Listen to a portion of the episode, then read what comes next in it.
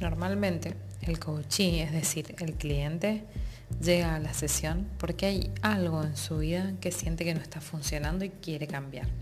Pero además de esto, siente que ya probó distintas alternativas y nada le funcionó. Generalmente el coachee pide coaching cuando llega a un punto en el que no ve salida o no está pudiendo ver nuevas posibilidades para hacerse cargo de lo que le pasa.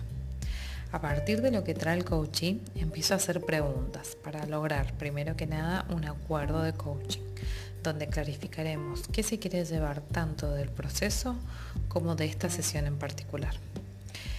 Una vez finalizado el acuerdo comienza la exploración, donde como coach aplico una escucha activa que me permite escuchar no solo lo que dice, sino también lo que calla y un poco más allá.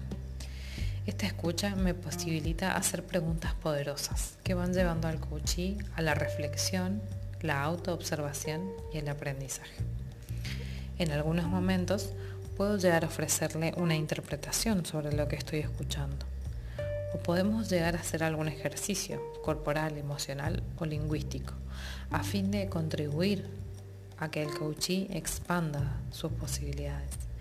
En ningún momento aconsejo, dado que Parto del supuesto de que solo él sabe lo que es mejor para su vida. Simplemente hay cosas que no está pudiendo ver. Mi función como coach es facilitarle ese cambio de mirada. La conversación pasa por distintos momentos y ritmos en los cuales se va produciendo una especie de danza entre el coach y el coachee.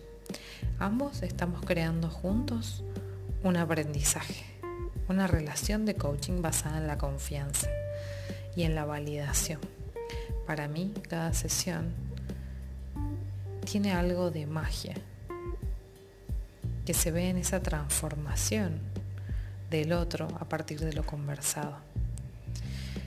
Llegando al final, invito al coachee a diseñar sus próximas acciones a partir de la nueva mirada obtenida.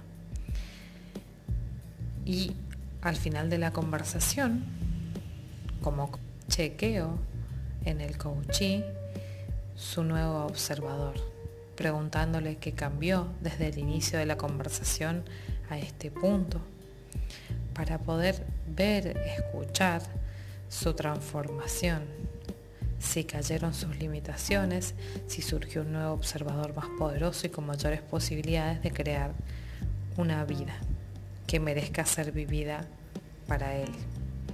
Y es ahí cuando la conversación de coaching ontológico tiene pleno sentido.